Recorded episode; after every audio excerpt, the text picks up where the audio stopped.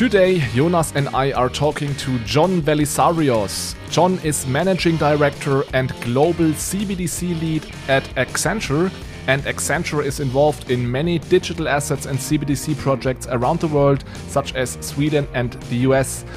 Today, John shares with us his insights and learnings from these projects.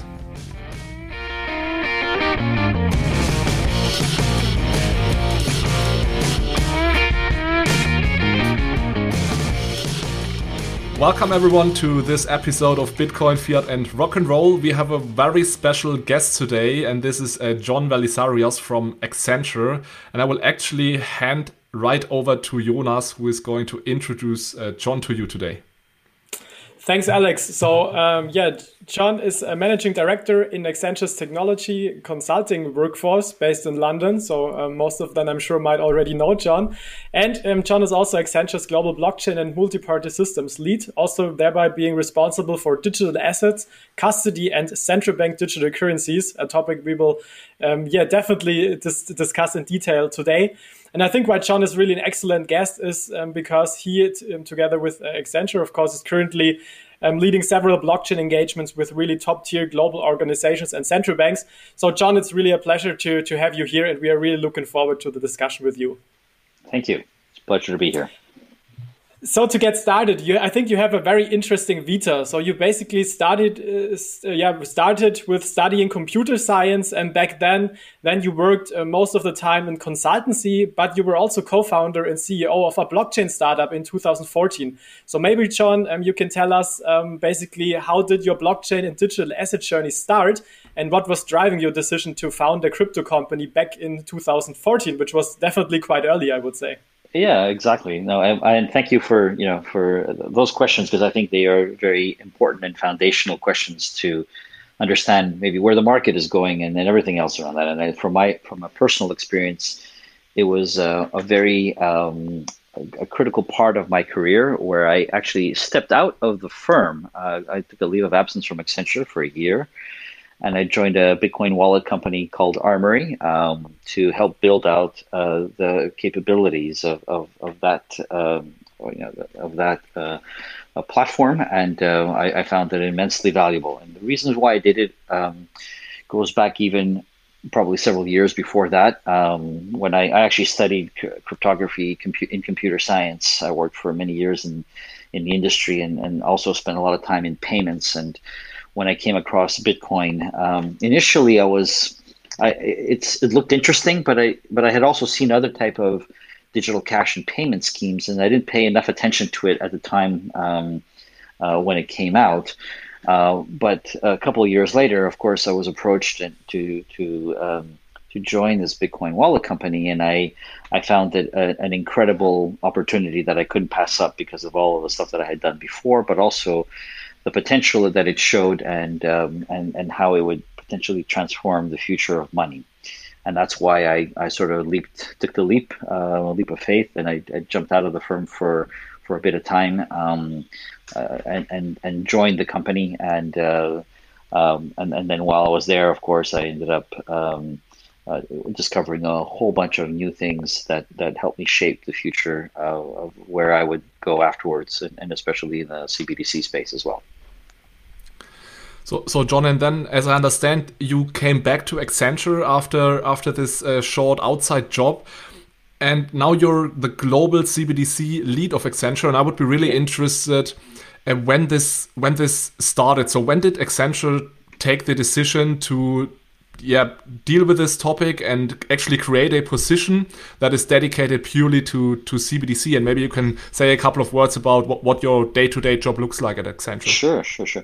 Um, well it, it, it, sort of all happened by accident actually. And when I was in my sort of uh, uh, in my startup, I, I was uh, working, um, of course, on my uh, on, on, the business of the of, of, that I was developing. Um, but at the same time, I also kept in touch with a lot of my colleagues from Accenture, and an opportunity came up uh, where we sort of presented to a central bank this topic of cryptocurrencies, and um, and that was sort of the beginning of the journey, really.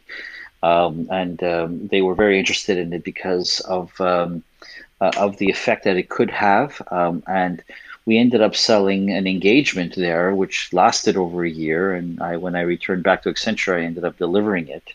And that was Accenture's first blockchain project. And it was definitely the first central bank digital currency project. And from there, which, which it, year sort of, was that, John? Uh, oh boy, um, 2015, I believe. Um, yeah, so 16, something early. like that. So yeah, it was quite early. It was very early um, in in that whole process, and and we ended up um, um, we ended up delivering. I ended up delivering that for a year. It was fantastic experience, um, and I, and I saw what I saw in, in sort of the cryptocurrency world. I saw also in the CBDC world, and I ended up pushing and pushing to do more and more of these engagements. And we ended up obviously doing the work with the with other central banks, um, and and establishing sort of um, uh, quite a presence and, and doing it over and over again and and and by de facto it ended up becoming sort of a CBDC practice that that that we that people started paying attention to and both in the marketplace but also within the firm. Um, and I found myself at ground zero having shaped those engagements from the very start with a with a team of people that also believed in the same um, ideals and ideas that we had in uh, developing this uh, for the future. And that was sort of the the beginning of it, and it was quite a quite a specialized area. I mean, I would look at sort of Accenture, you know, is, is focused on many um, many aspects of financial services transformation and technology and so on. And here were these bunch of guys that were doing stuff in CBDC, and all of a sudden, you know, that that's also an area where very few people had any experience in. And central banks, by definition, are you know, there it's quite difficult to to sort of get into and, and work um, on those kind of projects. But given the nature of what the transformation of money um, could uh, could enable, that's where sort of we, we we clearly made a mark for ourselves and we established ourselves uh, pretty early on and continue to do so through engagements and work and projects that we're delivering. Yeah, and I think at least from what we know today, it seems to pay off that you decided to engage so early into these uh, projects and topics because I would say Accenture is one of the leading consultancies, at least in the CBDC space, maybe even in the in the crypto space uh, globally. So, I, as I understand, you're invested or engaged in in several CBDC projects like the Digital Dollar with the Digital Dollar Foundation. I think you're uh, in Sweden now. You have Correct. a couple of days ago published this paper together with a Swift and cross-border CBDC payment. So I read Accenture um, everywhere when I when I read articles uh, about CBDCs. Can you maybe tell us a couple of words about maybe your one or two most interesting or exciting projects you're currently doing globally? Yeah, that's a good question. Uh, I mean, they're all exciting and they're all interesting in their own right. So I have to admit that you know picking favorites is always a difficult thing um, because they are all they all have a very different facet of what they're trying to uh, what what you know what we're trying to do in the projects. Um, the ones that I, I find the, the most interesting, though, I have to admit, are the ones that have a very long term view with the intent to actually do something quite transformational. And I think that's where um, you know, working on these these projects and engagements really really sort of helps um, shape the future direction and vision of money and how uh, financial services could potentially be transformed.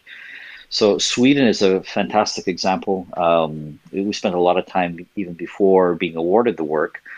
Uh, and spend time in the delivery of the work. Um, and I think the you know the Swedish economy is is not is not a a massive one like like the U.S. is, but at the same time, um, is a is a fantastic sort of lighthouse for how um, you know a very well studied, well thought through sort of initiative like the e-krona uh, could potentially go. Um, and and I think you know we're we're hitting you know all the great challenges head on um, and learning uh, both learning and and delivering as well with the with the client and and trying to understand sort of the transformational effect of money and and um, and and how it could affect users, uh, uh, consumers rather, and um, and and and so on. I think other projects like the digital dollar is also extremely interesting because of its size. I would say the mm-hmm. potential for uh, you know several thousand financial institutions in the U.S. with multiple Federal Reserve banks and a global reserve currency um, that's about as big as it gets uh, in terms of complexity. And, and I think just managing the the conversation, let alone a, you know a project to deliver uh, CBDC is is hard enough. Um, and the dialogue that needs to happen is through, um, and that's what we're doing, obviously through the public-private partnerships, but also through the, the, use cases and the experiments that we're that we're developing, and also the investment that we're making as well. I think we see this as the future, and we're not afraid to also invest our time, money, energy, effort, um, and, and into it to help shape the future, be part of the future. And that's really where I think you know our, our firm not only is involved in delivery, uh, of course, and, and, projects and and, um, uh, and so on, but also in helping invest in the future ourselves. And, and we have a vested interest. All of us have a vested interest that that it that it's done right. Um, and and that's why we try to bring the best of all the learnings from everywhere um, into those engagements. And I think that that helps us immensely to structure and shape uh, the future direction of, of these engagements. So those are a couple of the projects I would say, but there's many more and there's more coming as well. So not public, uh, but uh, you know, I'm, I'm very, you know, and I'm very excited and they all have very unique uh, features themselves. And, and Sean, maybe one question from my side. Are you basically allowed to, to tell us how, how many engagement you have in the CBDC space without, of course, revealing all the names? To get a feeling, or is this tough? Uh, it's a tough, tough one because yeah, because of the. Well, let's just say that we have s- several more uh, coming, uh, and they will be announced in due time. Um, you know, as, as okay, that's good clients, to hear. clients, clients will will will you know talk about it, no doubt. I think the interesting thing about many of the CBDC projects are um, is that uh, many of them are are um, they're op- they're quite open uh, about um, you know some of the announcements. Of course, they have to manage you know obviously the messages that they deliver to the market, and central banks uh, you know are are uh, very sensitive to that, uh, not to sort of uh, uh, sort of you know signal to the market things that they're not comfortable with. So so but they do talk about it. It is a very sort of open community, and um, there's a lot of discussion going on, and and many many of the things that we're involved in have an open um, open sort of uh, perspective towards the market about the, about it. So, John, can you maybe share a couple of information on what what Accenture's role is usually in these kind of projects? So, I understand there are central banks involved, of course. Then it's Accenture, mm -hmm. sometimes also also other partners, and maybe what are the the main challenges you're usually facing uh, along these CBDC projects in particular?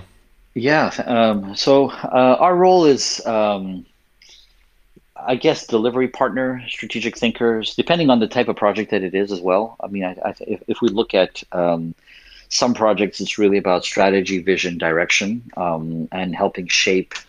Uh, helping shape that. Uh, other projects involve uh, implementation, so taking sort of a lot of the thinking and then implementing it into something that we can conceptualize, uh, uh, and then use as a way to validate uh, thinking and assumptions. Other ones are more towards implementation for the intent of production. Um, we are a technology agnostic company. We don't have product ourselves. I think that's one of the strengths that we have as a, as a firm. So we look at the problem, um, you know, not look at it from a from a technology specific uh, position. We try to understand requirements, uh, as much as we possibly can very early on to help shape what it is that we try to sort of direct you know our, our central bank clients towards. Um, and and we see a number of things developing in the market that uh, allow us to shape that um, quite effectively. Like sort for instance the, I talk about sort of optimal configurations. That means sort of looking at you know the stakeholders the two-tier banking uh, system um, you know, what's what does it mean from a, a, cash usage from a consumer point of view? Tokenized cash usage, or is it a token? Is it an account? All these different things to consider. Um, I mean, there's multiple facets to it, and we look at all of these points as part of any project uh, to help shape uh, the delivery of it.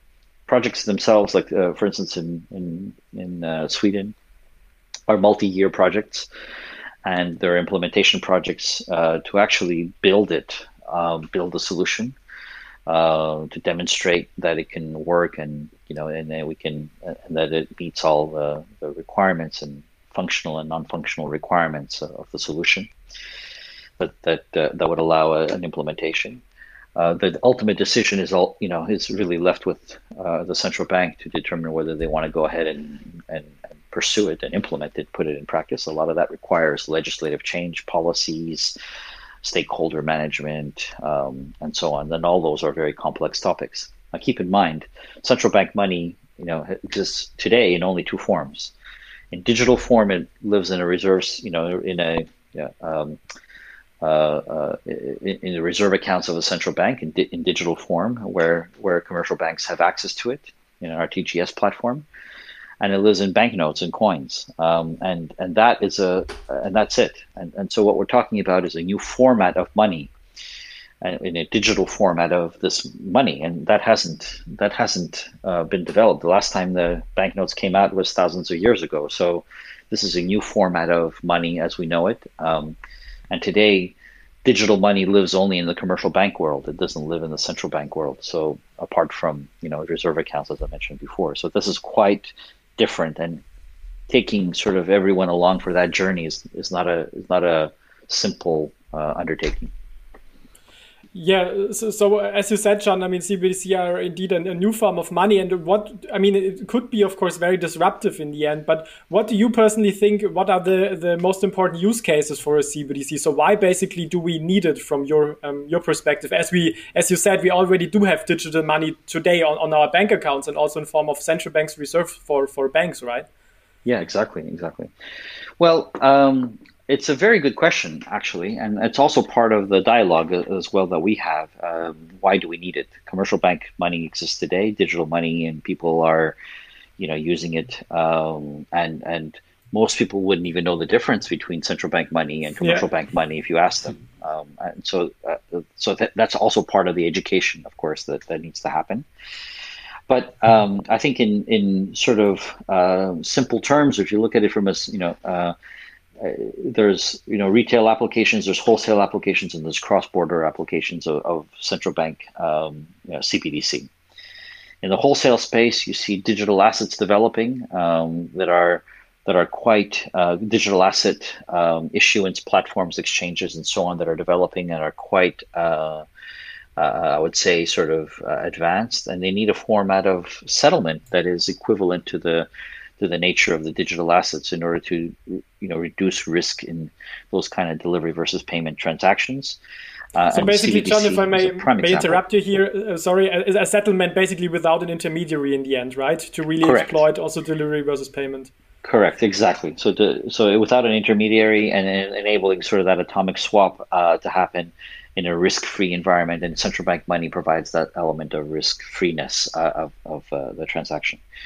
In retail applications, it's a little bit more complicated, and some of the projects that we've looked at, um, you know, you could argue that most consumers wouldn't even know the difference. Uh, but at the same time, the reasons why some countries have been looking at this is really as a uh, uh to enable um, uh, you know the usage of cash and payments between consumers and each other at a time of a national crisis and time of a national emergency when electricity goes off, the net internet goes down in a time of crisis. Um, that that uh, today, if if all of the money is in doesn't if all of the money is electronic and is not um, is not available to consumers, then how do they end up paying each other? And so, can you imagine a scenario where you're you're operating in an entirely digital uh, uh, financial market?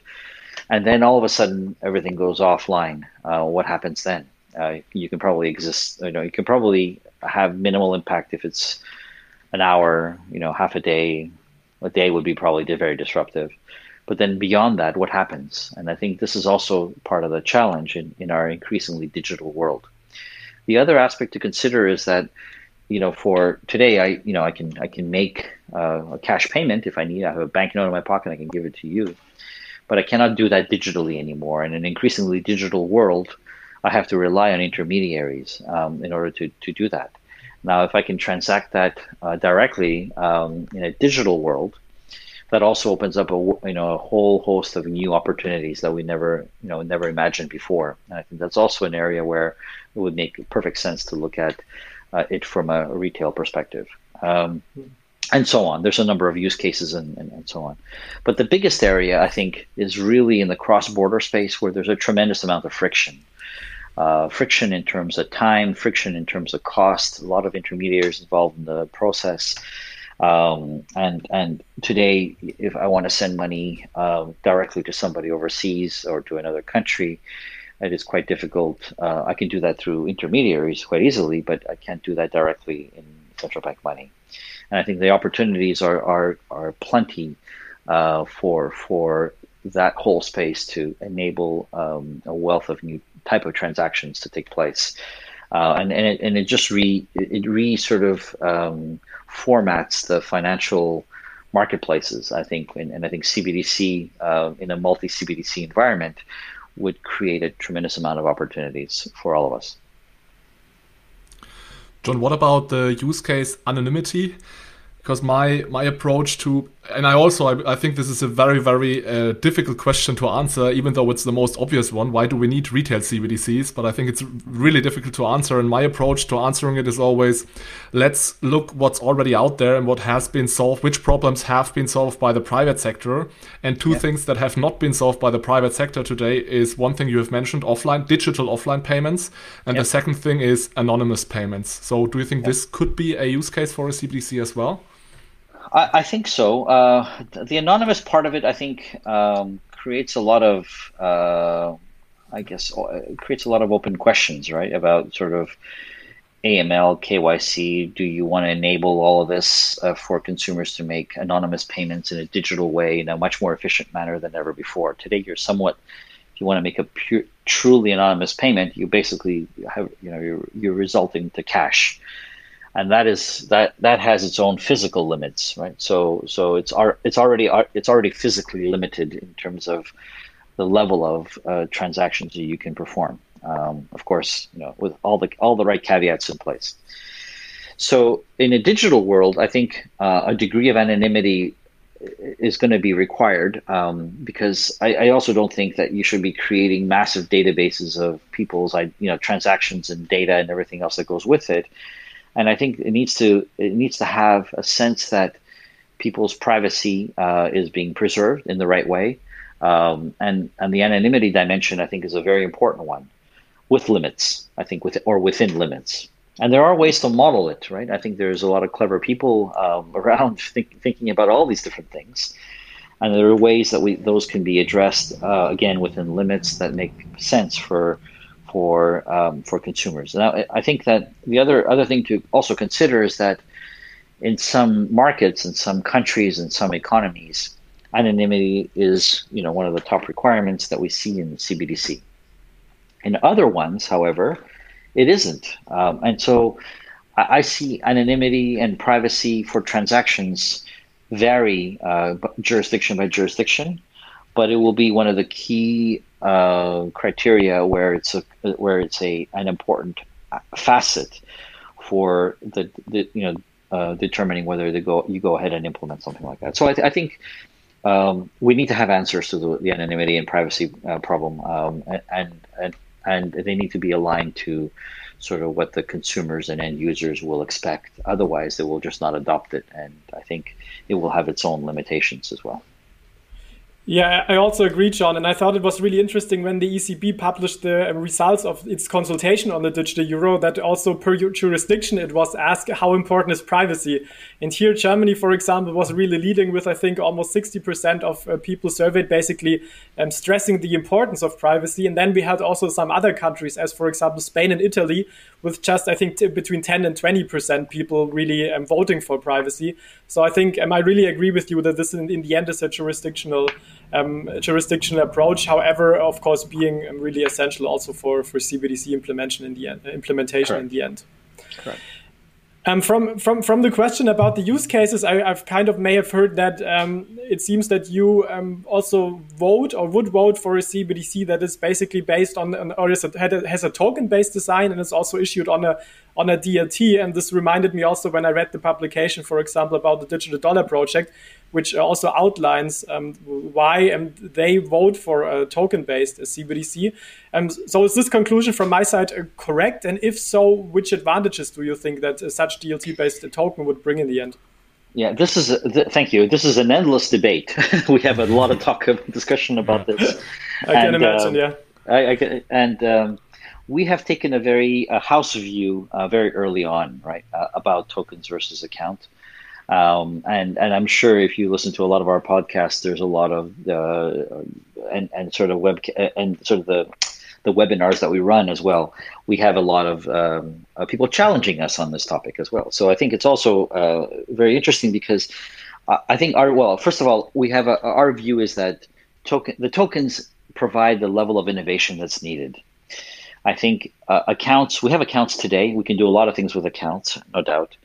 Um, and there's there's always obviously an argument that you can make a lot of these things look like the other. You can make accounts look like tokens, and tokens look like accounts from a functionality point of view, and so on. But apart from all of that, if you're just purely looking at the innovation that we're talking about, the the the token is where we believe the innovation lies. The, the ability to have a value bearing uh, digital token, an instrument that can move both the value and the ownership at the same time uh, without sort of you know an intermediary being necessary, being pre- being present and necessary. And again, you can you can argue a lot of points around that.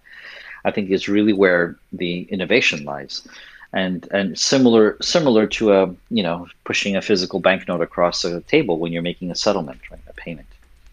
Um, and I think that's where uh, we see a lot of the uh, of the innovation uh, being created for the future of financial markets, but also for consumers as well.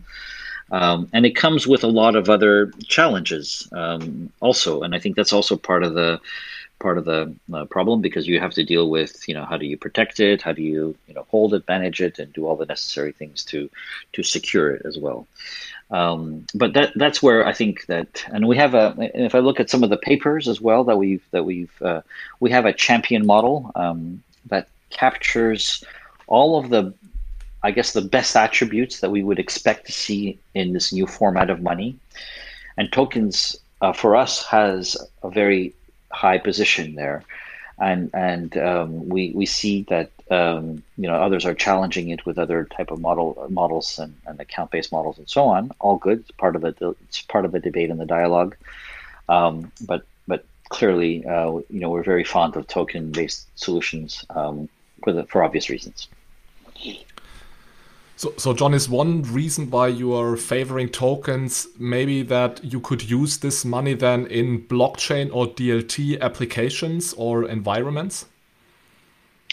Uh, I, I think the tokens, um, the way to implement tokens is through DLT environments and blockchain environments, right? At the end of the day, so uh, I think it's it's not the reason for we, we don't favor tokens because of the DLT. We favor tokens because of what they the functionality they provide, and they happen to be implementable through DLT and blockchain applications. So it's it's not because of the technology; it's because of what attributes and and uh, functionality that it provides is why we sort of favor tokens. Yeah. So, so the reason why I'm asking is because what what we observe kind of is that the industry, for instance, is at least thinking about using blockchain or DLT for certain value chains or business processes. So mm-hmm. there might be in the future in the industry, um, it might be totally normal to say we have certain processes that run over a blockchain, and at mm-hmm. a certain point in time there is a smart contract which triggers a payment, right? Mm-hmm. And then it's always the question. Um, who is kind of how do you settle this payment? Is it with the existing account based money? Will it be a token? And if it's a token, will it be a CBDC or will it maybe be a form of money that is being provided by the by the private sector? And I'm, I'm not sure if you have an opinion on this and maybe also then going into the direction of interoperability, um, right? How is this going yeah, no, no, it's, a, it's a very good point. I mean, and, and uh, sorry, I wasn't maybe complete in my answer, but I think that you're absolutely right. What, uh, what the what we see as well is the ability to embed tokens you know and, and have smart contracts and have supply chain baked into that and as well as identity as another dimension to it. And tokens enable um, enable a much more functionally rich environment to operate in that I think is key for us to be able to capture the the benefits of of, of what we're trying to re-architect. Um, and I think that that's also part of the story as well. And and the functionality it provides, and I mean, I was very maybe simplistic in my uh, response first, but the function, the rich functionality that it provides, more broadly, enabled by blockchain and DLT solutions that can do much more than just money at the end, and we do smart contracts and you know the supply chain and and, and all these different um, wonderful things that we can we can sort of roll together. I think are are really the sort of the downstream enable uh, the things that will be enabled downstream through tokenized forms of money. So, so in your projects, are you or in general is Accenture already thinking about how to solve the issue of interoperability? Because that's kind of one big question I always have. Because we will probably yeah. never be able to agree on one blockchain. So there might be industry A, which is using Hyperledger, another one is using yeah. Corda, and then there's of course the central bank issuing its uh, CBDC on maybe another another DLT, and then kind of we have to solve this interoperability issue, right? It's it's one of the things that keeps me the most up at night actually to be honest. Because because we are advising of course clients and we're building solutions and we want we don't want uh, anyone to be left on an island at the end of the day right? So that that is absolutely key. You you have to build something because you got to you got to build it at the end of the day. So you have to pick something and, and implement it. And and um, and that's where we see sort of the different solutions that are in the market I too don't agree or don't believe that there will be one that will win them all. And I think that would also be a mistake as well. Um, because I also think that money is a public utility um, and it shouldn't have a vendor flavor. It shouldn't have that sort of dimension to it. I mean, I'm just speaking very broadly, I think, because I think I, I think there will be more there's there is a lot of work that's going on uh, in this area especially specifically i guess in from an open source perspective and, and initiatives from an open source perspective, there, there, are a number of institutions that are looking at interoperability as well. Um, there's a lot of bilateral conversations that are happening between central banks to, to talk about how to deal with things like that. I mean, we even had a project ourselves with Jasper Ubin where we talked about where we sort of implemented a solution using HTLC now as functional interoperability, not, not necessarily technical interoperability, but regardless, I mean, there are many uh, different approaches uh, that are being looked at, and there's in the multi CBDC environment, there will be and there will be uh, different approaches need to be experimented with to find the optimal one. I don't believe there will be one CBDC platform. I believe there will be many, and they all have to interoperate one way or another. And then there's, there's only a couple of ways that you can look at this, and so this, those need to be really well thought through. Standards, I think, also play a role, um, and I think there are a number of institutions that are looking to to make a mark on at least on trying to you know to to uh, uh, to deal with things like standards, uh, to also address interoperability between these different CBDC implementations. Um, so yeah, I mean it's it's a never-ending problem, I think, at the end. But we eventually will get to a point, hopefully, where we can translate one uh, token for another in real time without any loss, um, without any sort of um, so, so, without any sort of issues, and, and making it in a very uh, efficient and effective way, or that there's a sense of interoperability that, from a consumer, like I do today, right? So, I have a, I mean, i will put it in a simplistic way. I have a physical wallet uh, with banknotes from different countries. And my wallet works because it's able to accept most of the banknotes and the sizes of the banknotes that that that fit into it. Now, if somebody decides to print something that is, you know, on an A4 sheet, that of course won't work. Um, but then, you know, we have to phys- we have to think about interoperability in similar ways. Maybe there's a way to do address it from a wallet point of view. So my wallet will accept tokens issued by multiple central banks and they exist independently of each other, uh, and I can transact with them depending on on on, um, on on my sort of the currency that I'm, I'm transacting, or I I have um, you know other intermediaries that can transfer, translate, or I even have um, sort of a you know more standardized approach that it it's consumable by multiple applications and wallets and so on. So there's multiple ways to look at this. So I think it's also part of the, the fun behind this. This is going to be a lot of there's going to be a lot of work and research that has to go into this to to, to, to realize the uh, to realize the uh, you know success at the end. For sure, yeah, and I really like the the aspect you just uh, brought up, uh, John. That in the end, and you also mentioned it in the beginning, that the CBDC is really powerful if you can use it easily in the cross-border context. So if people can hold a US CBDC, a Euro CBDC, um, etc., um, and maybe coming back to this uh, aspect of interoperability, what I'm currently not sure is basically if we have in, in a world maybe in five or 10 years, we do have all these different CBDCs. Um, who is basically there to ensure, I mean, of course, interoperability, but also the efficient exchange of the one currency into into the other. I mean, the IMF, for example, did something with like um, with uh, former currency systems, right? As, as by providing such a platform. Do you think that this is basically something the private sector could do, or do you also see there a, a public sector institution that uh, could could govern such an, an infrastructure, if you will?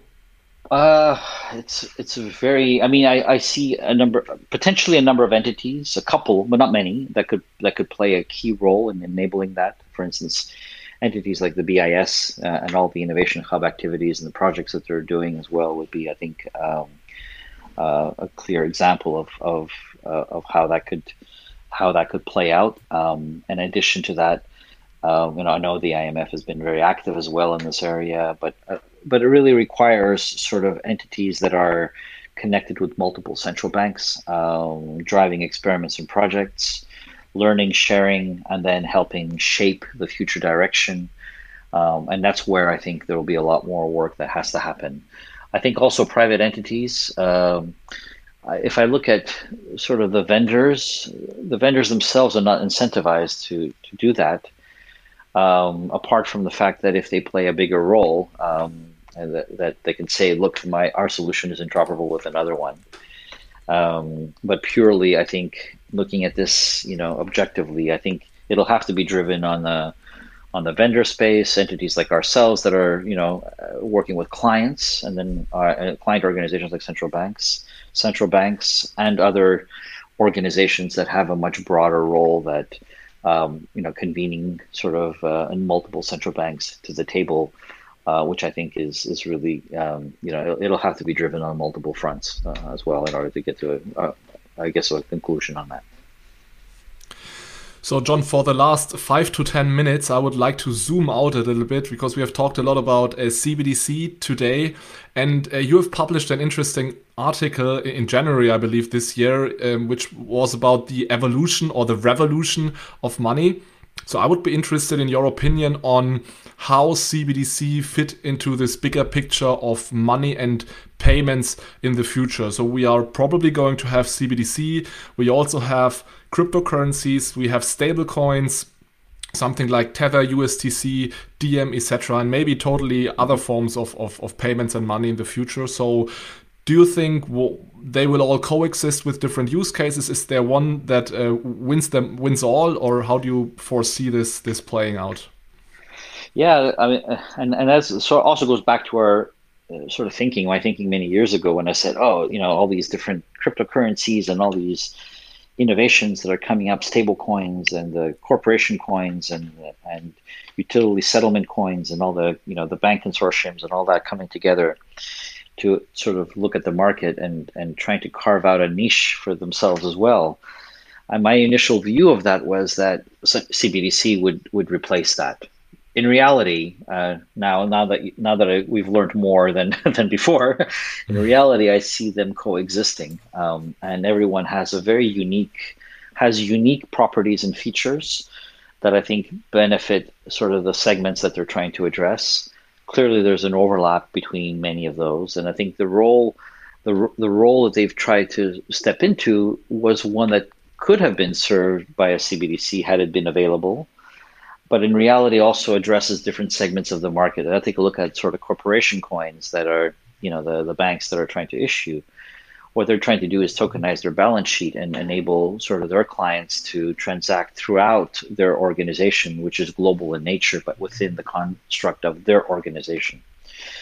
Diem is is trying to be sort of from a consumer point of view, a, a you know, an efficient and, and convenient way to transfer value between a, a community and a user base. Again, global, uh, but it's not central bank money, and so they mm-hmm. all they all sort of have a they also all paint a tapestry of different types of functionality and they all serve different types of of users and communities and they play different roles. They also have different attributes in terms of risk and and sort of backing and, and things like that.